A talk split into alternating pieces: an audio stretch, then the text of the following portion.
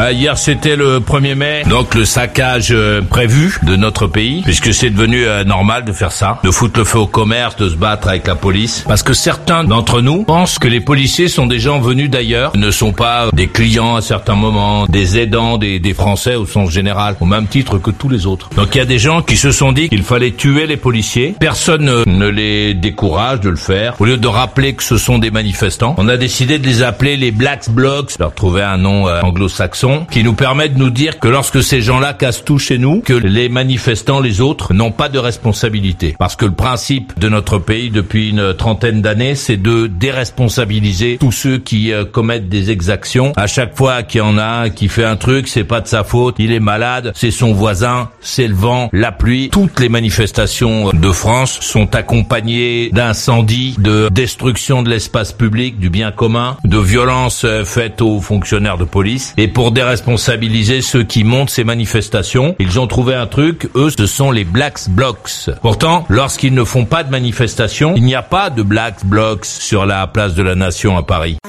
Ah, tu n'es pas d'accord Viens vite. Alors tu vas là, je te prie Ajoute maurice.usa maurice.usa sur Skype.